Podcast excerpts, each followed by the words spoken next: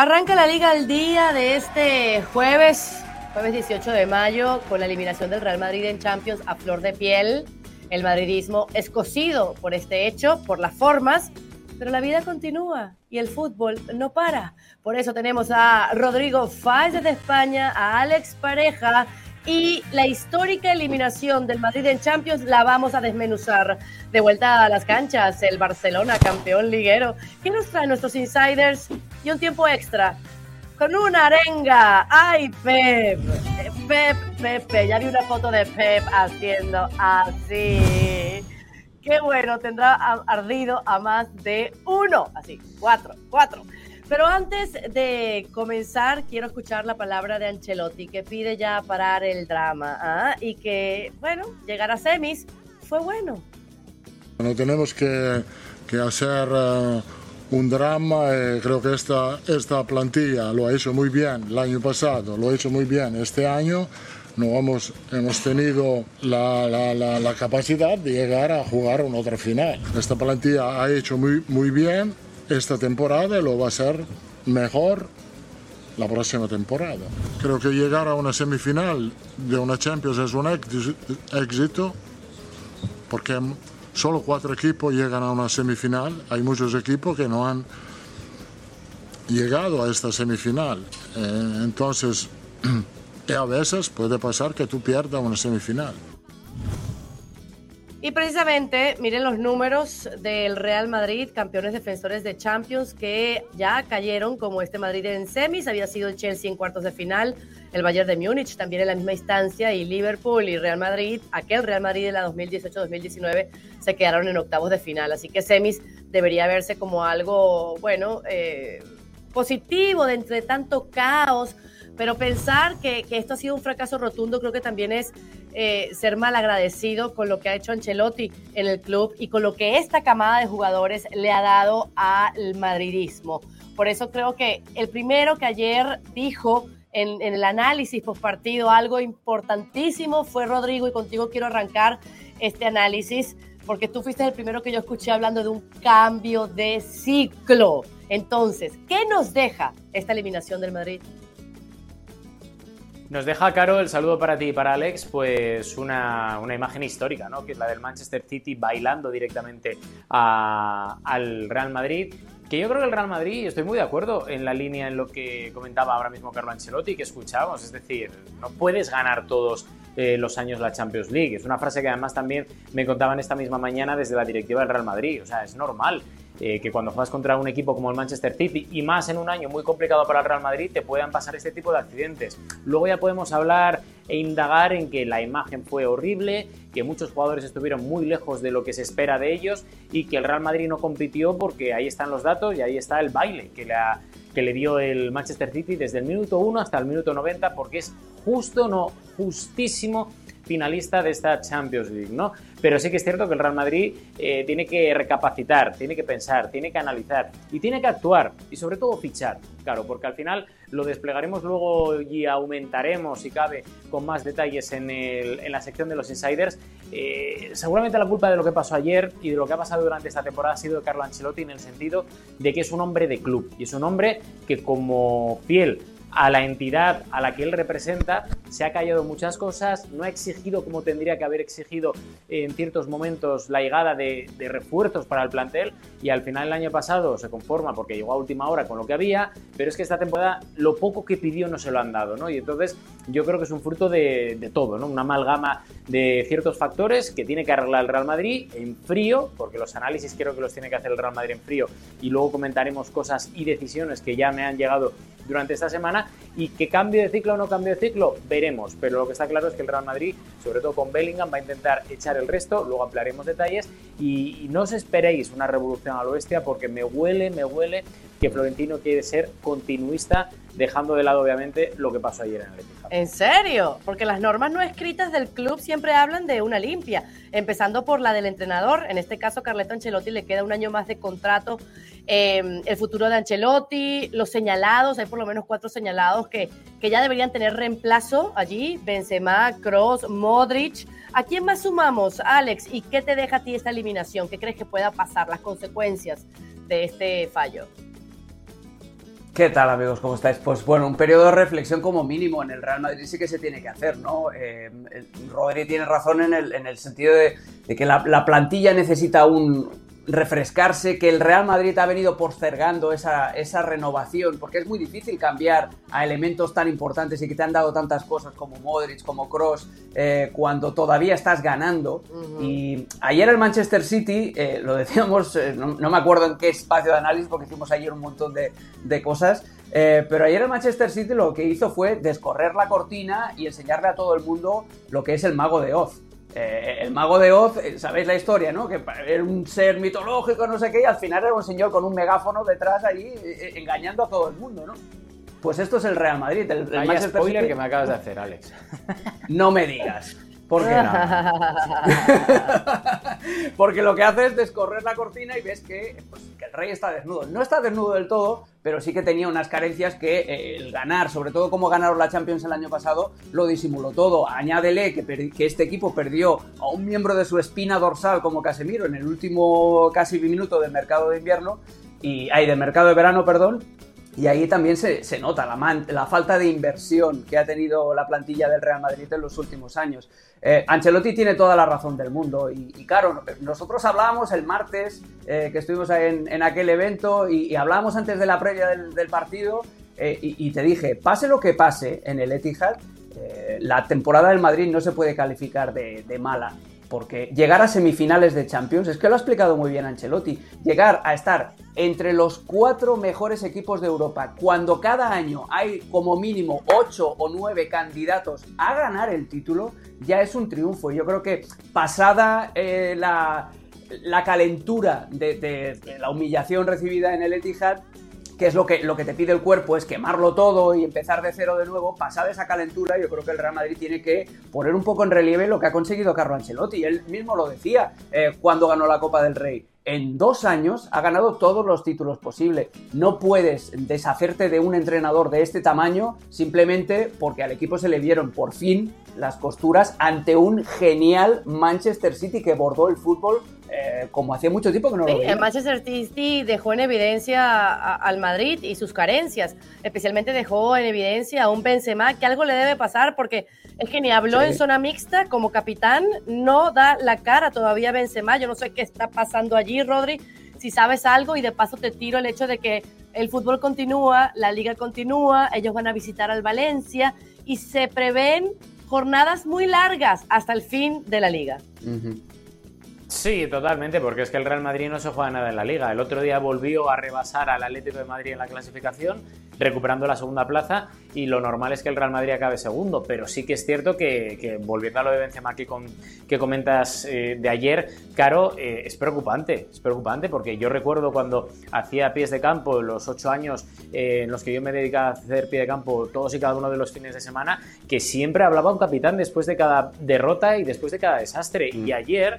Ah, no me acuerdo quién lo ponía en redes sociales, como que se acerca el jefe de prensa hasta Benzema y Benzema le manda a paseo diciendo que conmigo no cuentes. Y eso es algo que Benzema tiene que, tiene que arreglar. Es un hombre que ha crecido mucho, que ha madurado mucho, pero tú tienes que ser el líder en el campo y fuera del campo. Y si no lo eres dentro del campo, tienes que dar ejemplo al resto para dar la cara, porque ahora mismo eh, seguramente Karim Benzema sea el hombre más veterano junto con Luka Modric de todos los que hay en ese plantel. Y tienes que dar la cara, por supuesto, porque Iker Casillas en su día fue un grandísimo capitán que cuando te metían 5-0 daba la cara. Sergio Ramos, después de los cataclismos que él ha vivido, también daba la cara y era el que hablaba. Pues al final tú tienes que sacar o a Modric o a Carvajal o sobre todo a Karim Benzema. Y Karim Benzema tiene un problema más allá de dar la cara o no fuera del terreno de juego, que es el hecho de que, de que ha pasado un año horrible y que lo entiendo porque ha habido muchas intermitencias por temas de lesiones, por el tema del esfuerzo que él hizo para llegar al Mundial de Qatar, pero no ha sido el año de Benzema. Y no ha sido un año a nivel físico, pero tampoco a nivel creativo, porque cuando ha estado bien, en contadas ocasiones le hemos visto a buen nivel, pero no al nivel al que nos tenía acostumbrados el año pasado, por lo cual el debate es ese. Lo del año pasado es que Benzema Benzema está muy, muy por encima de sus posibilidades o es que este año está muy, muy por debajo. Eso es lo que hay que ver, eso es lo que hay que analizar y sobre todo eso es en lo que él creo que tiene que mejorar porque ya tiene una edad, ya tiene un bagaje. Creo que no resiste ninguna duda de que para mí es uno de los mejores delanteros de la historia, pero sí que es cierto que este año no ha estado bien. Solo no puede Benzema. Ahora, volviendo a la liga, Alex, ¿cómo crees que el Madrid va a afrontar este tramo final donde no hay nada en juego? O sea, ¿qué le queda al equipo ahora? Ya ganaron Copa del Rey, pero ya, eso no salva una temporada.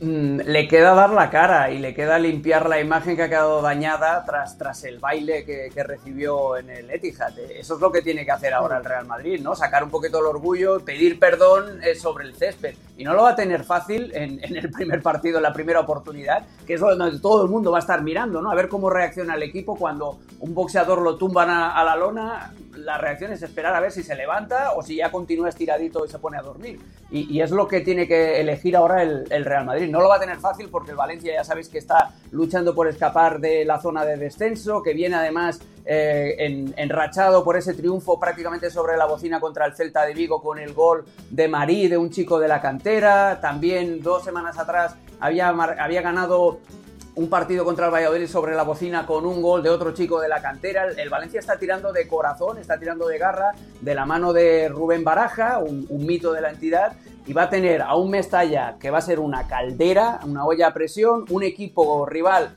que está justísimo de calidad, pero que tiene una necesidad imperiosa y que va a salir a quemar al Real Madrid y el Real Madrid tiene que decidir qué hacer. Si se queda a dormir lo que queda, eh, tumbadito en la lona, lo que queda de temporada, o si levanta. También hay muchas cosas tangenciales y Rodri lo domina mucho más que yo esto. Pero eh, jugadores que acaban contrato, eh, jugadores que tienen que decidir a ver qué pasa este verano. Entonces todo eso también va, va a juntarse en las cuatro jornadas que quedan. Pero el partido en Valencia va a ser bravo no bravísimo para el Real Pero me gusta, me gusta eso de reivindicarse sobre el campo de juego, pedir perdón con goles. Pero es que, es que el Madrid no, no tiene gol, pero la liga es otra cosa. Aunque no haya nada en juego, me gustaría ver esa reacción del club blanco. Y ese partido se verá nada más que por ESPN Deportes y por ESPN Plus en los Estados Unidos. Recuerden que somos la casa de la liga y orgullosamente lo decimos por muchos años más. Este domingo a las 12 y 15 hora del Este. Te esperamos.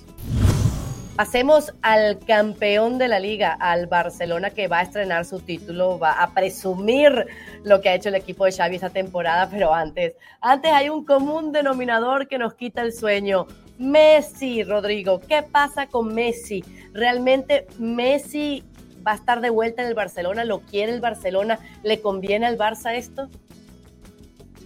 Yo creo que no le conviene al Barça y lo digo abiertamente, ¿eh? y yo soy el fiel defensor desde el inicio de que Leo Messi no tendría que haber abandonado el Barça y que la directiva de la Porta se portó mal tanto con Leo como con su familia a la hora de, despedirles y de no renovarles porque creo que utilizó muchísimo su imagen de que iba a renovarle, de que no iba a haber problemas para llegar a la presidencia y al final eh, todo terminó en Leo Messi firmando por el Paris Saint Germain cuando él se quería quedar. Y a mí me gustaría verle de vuelta, obviamente, pero yo estoy viendo, analizando todo lo que ha dicho Javier Tebas en las últimas eh, ocasiones en las que él ha tomado la palabra de forma pública. Estoy viendo los movimientos del Fútbol Club Barcelona, cuando al principio muchas voces desde Can Barça decían que la huida hacia el Aston Villa de Mateo Alemán era en parte, entre otras muchas causas, porque precisamente no estaba él de acuerdo con lo que el Barça tenía que sacrificar para traer de vuelta a Messi. Ahora da la sensación, por las eh, mismas informaciones, que Mateo Alemán vuelve a Can Barça, que se arrepiente de ir a Aston Villa y que quizá, no lo sé,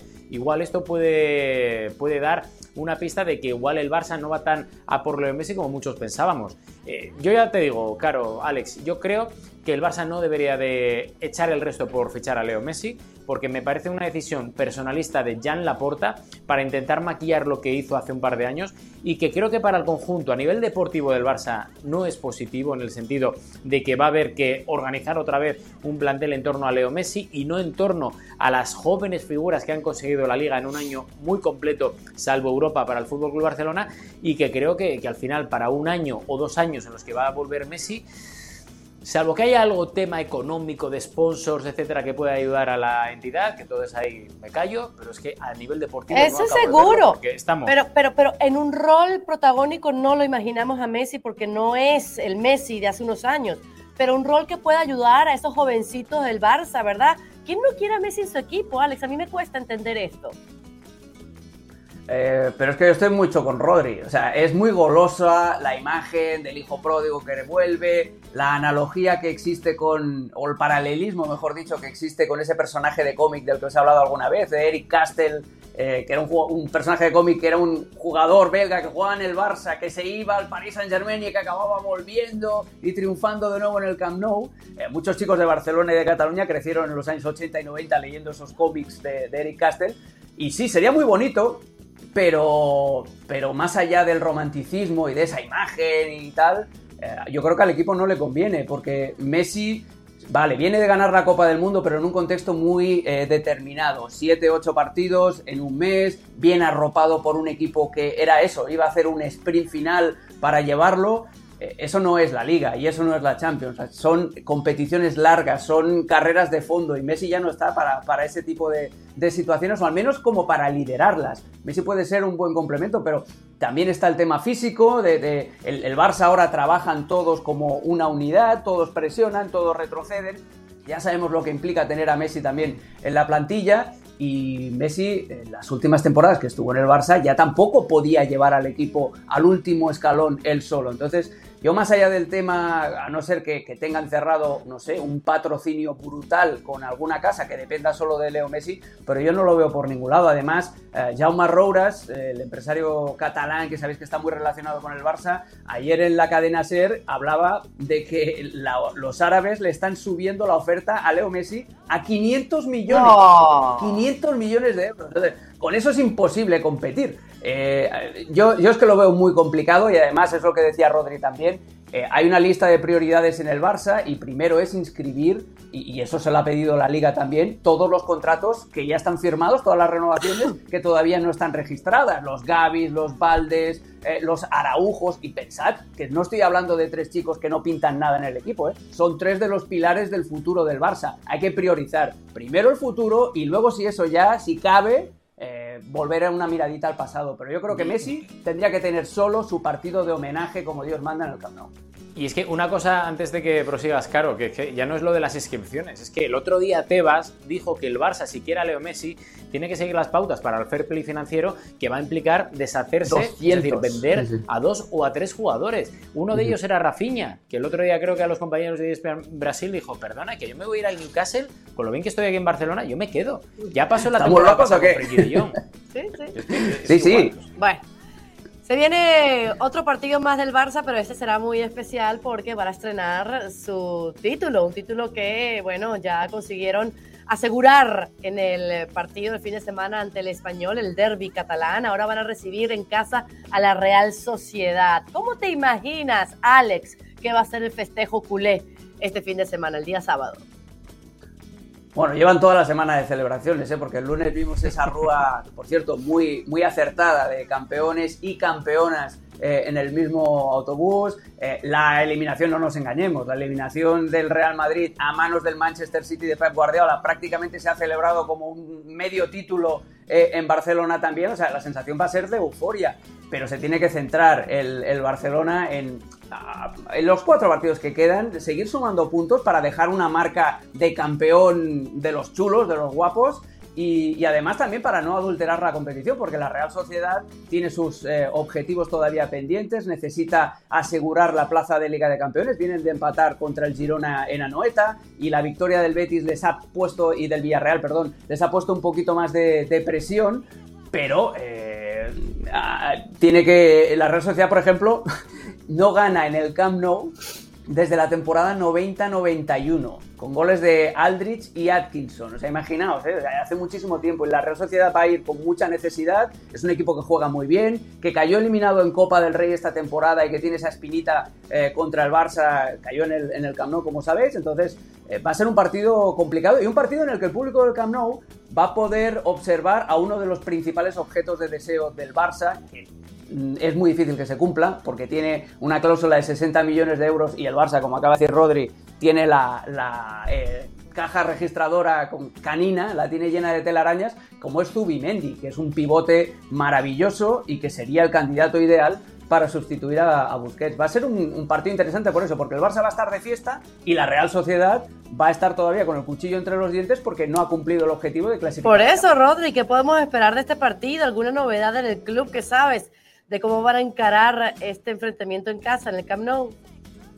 A ver, yo por una parte he llamado esta mañana a mis fuentes en Donosti, en San Sebastián, para ver un poco cuál es la, la intención de la Real. Y la Real se lo va a tomar como si fuera una final por un título, más que nada porque me dijeron que llevan como dos décadas sin ganar, o más incluso, en el Camp Nou, y que dice, ya vale, y sobre todo teniendo en cuenta la semana que ha tenido el Fútbol Club Barcelona. También he hablado con, con Can Barça y te dicen lo mismo, dice, a ver, hemos estado de celebración durante toda la semana, no vamos a decir que vamos a entregar el partido porque el Fútbol Club Barcelona tiene la obligación y la responsabilidad eh, primero competitiva y segundo obviamente histórica del propio club de, competir y de intentar ganar todos y cada uno de los partidos, pero da la sensación de que si hay un momento en el que la Real Sociedad puede hacer daño al Barça y más fuera de casa en el Camp Nou, es este instante, esta semana y este fin de semana. Es que si no vas a meterle mano al Barça cuando te estás jugando la Champions, cuando el Barça iba de celebración cuatro de los últimos cinco días, con la Rúa, con alguna celebración también privada a nivel de cena que ha hecho que los jugadores no hayan descansado lo suficiente, no estoy diciendo que se hayan ido de fiesta, ojo, estoy diciendo cena. Pero al final es eso, que es que te da la sensación de que el que vaya al Camp Nou tiene que disfrutar, porque es un día para disfrutar este fin de semana, pero sobre todo eh, para la Real Sociedad es un match point en el cual la Real Sociedad tiene que aprovechar esa bajada de defensas del Barça para decir, aquí estamos, confirmamos las buenas sensaciones de las últimas semanas y atamos la Champions cuanto antes porque llega el Betis por detrás y el Betis no ¡Ay, Dios mío! O sea, un pinchazo del Barça estrenándose como campeón liguero. No, eso no está lindo como guion. No es tan lindo como guion, bueno, pero... resaca, claro, noches alegres, mañanas tristes, ya sabes, o noches de desenfreno, mañanas de ibuprofeno. Eso puede aplicar en el Camp Nou. Exactamente, bueno, la invitación está para ustedes para que no se pierdan este partido del Barcelona en el Camp Nou enfrentando a la Real Sociedad necesitada el sábado a las 2.55 hora del Este por ESPN Deportes, o sea, lo tienes por televisión pero si estás registrado en ESPN Plus, también lo puedes bajar por streaming, estés donde estés. Pasemos a los insiders para saber esta información de primera mano que nos traen ellos. Y vamos a comenzar, ¿verdad?, con uh, Rodri, porque el Madrid va a apurar, no, antes me dijiste al principio de esto, eh, sus operaciones por Bellingham. Cuéntame un poquito más en detalle. Sí, es mantener un poco la misma hoja de ruta que tenían hasta entonces. Eh, Recuerdas, Caro, que el lunes te dije que el Madrid había congelado absolutamente todas las conversaciones, negociaciones, porque querían centrarse única y exclusivamente en lo que pasó el miércoles en el Etihad. Pues bien, ahora ya se reactivan y más sabiendo que el resultado dejó a las claras ciertas carencias del Real Madrid, sobre todo a nivel físico en el centro del campo, porque talento tiene el Real Madrid, pero a nivel físico necesitan tener savia nueva y obviamente esa savia nueva pasa por firmar a Jude Bellingham, que es la prioridad número uno del Real Madrid. La intención del Real Madrid es llegar a un acuerdo con el jugador, cercionarlo, confirmarlo y luego llegar a un acuerdo con el Borussia Dortmund para saber hasta dónde puede pedir el Borussia Dortmund. Se especula, por lo que me cuentan además desde eh, tierras alemanas, que el Borussia Dortmund no va a dar el brazo a torcer y por muy buena relación que haya entre el Real Madrid y el Borussia Dortmund, no va a haber ninguna opción de rebaja por esa buena relación entre los clubes. De hecho, el Borussia Dortmund también se iba muy bien con el Manchester City y las condiciones de pago del Manchester City ya ocurrió la temporada pasada con Haaland eh, son más beneficiosas para el Dortmund desde Inglaterra que desde España. Esto no puede condicionar obviamente la operación, pero es un detalle que sí que hay que tener en cuenta. A partir de ahí, eh, el Real Madrid sigue siendo optimista de forma moderada pero quiere echar el resto para que de aquí a dos, tres semanas como mucho se pueda cerrar una contratación y no se pueda escapar al Manchester City porque todo sería otra derrota, en este caso en los despachos, que haría bastante daño al proyecto futuro de Florentino Pérez que quiere presentar el nuevo Bernabéu con alguien como Bellingham que pueda durarle al Real Madrid 10 años. Alex, quiero que me expliques en tus insiders la situación de Mateo Alemani, porque hace nada veíamos una foto despidiéndose de este club y de sus jugadores y ahora... Ahora está de vuelta con otras condiciones, pero está de regreso. ¿Qué pasa ahí? Pues eh, es la, historia interminable. Se acaba de marcar. ¿Os acordáis del paso de baile más famoso de Michael Jackson? el moonwalk, que parecía que iba hacia adelante, pero iba hacia atrás. Pues eso es lo que ha hecho eh, Mateo Alamán. Se ha marcado un moonwalk, pero de, categoría. Eh, justo el día en el que el Barça consigue el título de liga, si os acordáis, el, club emitió ese comunicado en el que anunciaba la marcha de Mateo Alemán, el mítico padre Alemán, como lo conocen los, culés por su habilidad para moverse en los despachos, para cuadrar números, para negociar, etcétera, etcétera. Parecía que se iba a Aston Villa con Unai Emery, eh, pero lo que nos llega desde Barcelona es que hay muchas informaciones contradictorias y por eso no vamos a tardar un poquito en saber exactamente qué es lo que sucedió. Hay versiones que dicen que Mateo Alemán da marcha atrás porque en el Aston Villa no iba a tener la autonomía que él quería tener. Hay versiones que relacionan el moonwalk de Mateo Alemán con la salida anunciada de Jordi Cruyff. Eh, hay, hay, varias versiones, pero lo que es cierto es que al Barça le interesa quedarse con uno de los, de los mejores ejecutivos que hay ahora mismo en el, en el mundo del fútbol, sobre todo por su capacidad para negociar y, y, para cuadrar cuentas y también, y esto no es un tema menor, con la afinidad que tiene con Javier Tebas. Él, él es el puente entre dos personajes volcánicos como son el presidente del Barça y el presidente de la Liga, y Mateo Alemán se sabe llevar muy bien. Y no es la primera vez que hace un tipo de movimiento así, ¿eh? Con el Mallorca también hubo una temporada en la que parecía que se iba y, después se quedó. Con la Federación Española llegó a tener un acuerdo eh, que luego eh, se echó para atrás. Él, Mateo Alemán sabe que él es un ejecutivo muy codiciado y él no tiene miedo en romper compromisos o en echarse atrás en, cosas que ya tenía palabradas porque sabe que se lo van a seguir. Entonces no es un hombre de palabra. No, eso no, eso no. Es un hombre de, con una personalidad muy fuerte, eso sí, y que hace lo que quiere. Eh, pero ya te digo, hay dos versiones. La versión que dice que es que en el Aston Villa no iba a tener eh, el margen de maniobra que él quería, esa es una, y la otra es la salida de Jordi Cruyff que le, aplana un poquito más el camino porque ahora tendrá que eh, trabajar con Deco, que va a ser el, nuevo secretario técnico. Claro, Deco ahora va a ser como que de Cruyff y Alemania hace lo que siempre hizo, algo así, porque ya habían traído a hmm. Deco. Y ahí está eh, El, problemita de, fichitas. El hecho es que ni aumento salarial ni ampliación de contrato para Alemania en este regreso, en esta metida de freno. Es que le quedaba un año todavía, eh, por eso eh, van, a esperar. Lo, divertido va a ser la, negociación de renovación. Exacto. Porque espérate a ver qué es lo Exacto. que pasa. Ok, Rodri, quiero que me hables de el Madrid. El Madrid quiere un delantero y un lateral, ¿no? Háblame de fichajes que se podrían venir.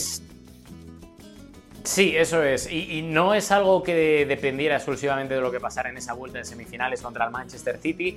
Es algo que ya comentamos en su día, hace tres, cuatro meses casi, que el Real Madrid necesita y quiere, está peinando el mercado en busca de un 9 que convenza al Real Madrid, que convenza obviamente a Ancelotti y que ayude al italiano en el futuro eh, para, dar descanso a Karim Benzema, que todavía va a renovar por un año más. Por cierto, las renovaciones de Benzema, Kroos y Modric van a seguir su curso, por lo menos de momento. Y, y el tema es ese, que quiere el Real Madrid un delantero. Comentamos en su día los nombres de Richarlison, que tiene mucha afinidad con Carlo Ancelotti y del propio Blaovic, que no está pasando precisamente por su mejor momento en la Juventus. Hay más nombres en, el, eh, en la carpeta, digamos, de Juni Calafat, de José Ángel Sánchez y del propio Florentino Pérez.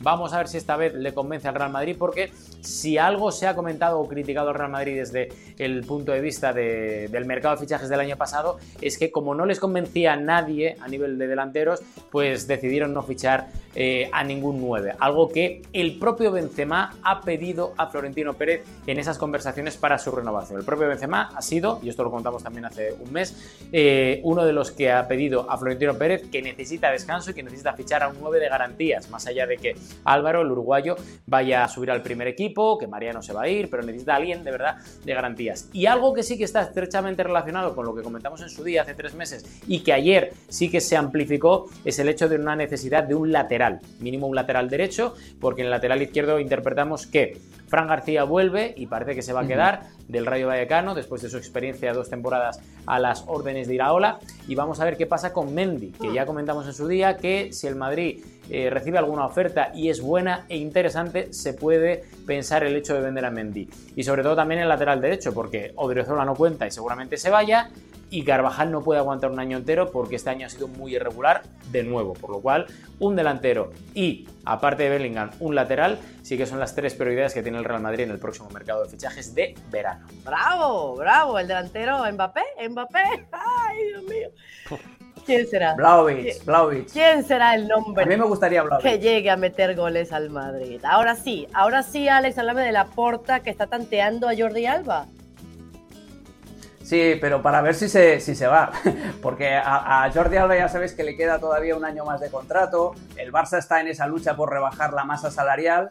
E incluso si vuelve Messi al Barça, el jugador la próxima temporada mejor pagado de la plantilla del Fútbol Club Barcelona sería Jordi Alba, porque el club le debe tanto dinero en aplazamientos, en diferimientos, cuando hubo todo lo de, lo de la pandemia eh, y con los, el contrato monstruoso que le había firmado José María Bartomeu, en el Barça tienen un problema y se llama Jordi Alba. Entonces, eh, Joan Laporta y Alejandro Echevarría, que es su eh, ex cuñado y que es su mano derecha y que es un hombre que tiene mucha ascendencia en la plantilla y en el propio Laporta, a pesar de no estar formalmente dentro de la junta directiva, pues Joan Laporta y Alejandro Echevarría fueron a cenar con Jordi Alba el martes mm. y lo tantearon para ver qué pasaba. A ver, que, oye, Jordi, ¿cómo lo tienes? Eh, ¿Quieres salir? ¿No? Acordaos que el año pasado ya lo intentaron empaquetar al Inter de Milán eh, en una jugada en el último, a última hora también en el mercado de verano y eso enfadó muchísimo a Jordi Alba. Jordi Alba sabe que la temporada que viene va a ser igual o peor que esta en cuanto a apariciones en el primer equipo, porque Alejandro Valde le ha pasado ya eh, por delante la posición de lateral barra carrilero que utiliza el Barça. Y, y, el problema es que, el problema del Barça es que Jordi Alba ya les ha dicho que él no se quiere mover, que él vive muy bien en Barcelona, además está esperando, creo que es su tercer hijo, eh, no ve claro el hecho de irse eh, con esta familia recién ampliada a lugares exóticos como Arabia Saudí, entonces el Barça va a tener un problema eh, de Jordi Alba, que ya te digo, que la temporada que viene, pase lo que pase, si Jordi Alba se queda, va a ser el jugador mejor pagado de la plantilla con un sueldo que casi llega a los 30 millones de euros.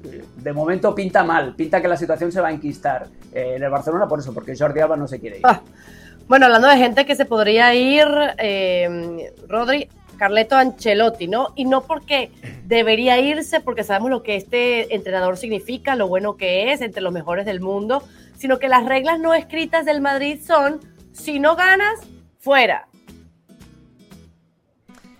Efectivamente, claro, y más cuando desde el mes de febrero reportes desde Brasil apuntan a que es una de las prioridades Carleto Ancelotti de la Confederación de Fútbol Brasileña para hacerse con las riendas de la selección de Brasil. Sin embargo, no cambia absolutamente nada la hoja de ruta lo que pasó anoche otra vez. Nosotros venimos contando desde el mes de enero que Carlo Ancelotti quiere terminar su contrato, que le une por un año más al Real Madrid, es feliz en Madrid, está encantado con el trato que le depara el club y de momento sigue siendo, por lo que hemos rascado en el día de hoy, su prioridad, quedarse en el Madrid. Y el Real Madrid, con ese análisis, incluso todavía en caliente, que hemos palpado en las oficinas del Bernabéu durante la mañana de hoy, te dice lo mismo. Nosotros hemos dicho públicamente que Carlo Ancelotti será nuestro entrenador la próxima temporada y así queremos que sea porque estamos muy contentos con lo que ha hecho, estamos muy contentos con su comportamiento, con el rendimiento que ha dado el equipo bajo sus órdenes. En dos años ha ganado todos los títulos con los que se puede ganar en dos temporadas, la Champions, Supercopa, Copa del Rey, Liga, etcétera. En dos años lo ha hecho todo y confían en él para que siga siendo el entrenador. También es cierto que aquí, y hay que comentar un poco esto, se junta que Carlo Ancelotti tiene contrato todavía por el Real Madrid y que ninguno de los candidatables Mm, acaba de convencer plenamente al Real Madrid. Y yo voy a apuntar el mismo nombre que cuando fichó a mitad de temporada el Real Madrid dijo y comentamos en este mismo segmento, Caro, que para el futuro tiene toda la pinta de ser el escogido por Florentino Pérez, Xavi Alonso. Que nadie descarte a Xavi Alonso para que cuando Carlo Ancelotti se vaya al Real Madrid, dentro de un año Xavi Alonso coja ese banquillo del Real Madrid. Que nadie lo descarte porque es uno de los favoritos. Gusta mucho lo que hizo en la Real Sociedad B, en la cantera, y gusta mucho lo que está haciendo de momento en el Bayer Leverkusen. Y seguramente guste mucho lo que va a hacer la próxima temporada porque es un pedazo de entrenador. Y es un hombre del club, y eso gusta más. Y ya para terminar, han activado la operación Kimmich en el Barcelona, Alex. Bueno, se contempla, se contempla como mínimo, ¿no? Eh, ha aparecido así de, refilón. Ya sabéis, lo hemos hablado antes, que Sergio Busquets se va a final de temporada, es una posición clave para el juego del Barça y para incluso para la filosofía de vida y de juego del Fútbol Club Barcelona. La posición de pivote es muy importante para poder desplegar bien el juego de posición. Si no, mirad el, recital que dio Rodri ayer en el, Manchester City, por ejemplo. Y en el Barça hay varias alternativas. El problema principal es el dinero. Eh, Xavi quiere a Zubimendi, que es un, pivote del que ya hemos hablado en la Real Sociedad, que podría llenar los zapatos de Sergio Busquets, pero el problema es que son 60 millones de euros, su cláusula de rescisión en la Real Sociedad. Eh, ha aparecido la opción de Kimmich, que ya se acercó un poquito al Barcelona en el mercado de verano, tiene 28 años, eh, es, un jugador, es, hijo de Guardiola, es hijo deportivo de Guardiola, que fue el que lo eh, acomodó en esa posición de, de medio centro, también jugó durante una parte de su carrera como carrilero en el, en el Bayern de Múnich, era el nuevo Philip Lam.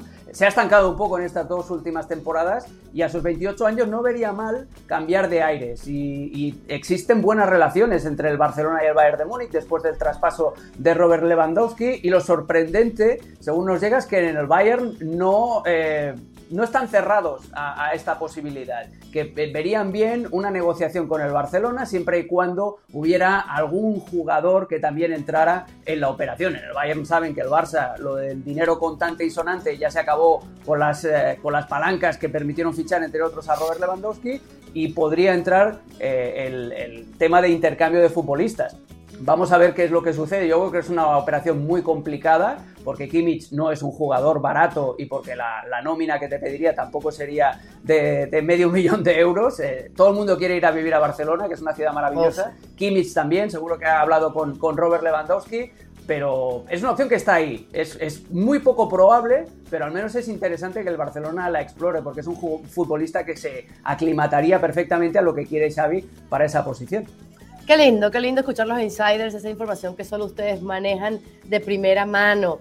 Pero les tengo un tiempo extra para eh, salir de la Liga al Día como Dios manda y el broche de oro es la arenga que Pep Guardiola le dio a sus jugadores. Déjeme parafrasear lo que dijo Guardiola. ¿Realmente tienen ganas de jugar la final contra el Inter de Milán? A la respuesta de todos que sí. Pues entonces, ya saben lo que tienen que hacer. ¡A por ellos! No, no, vamos a hacer una cosa. Vamos a hacer una cosa, Alex. ¿Cómo lo diría Pep? Que tú eres bueno imitando.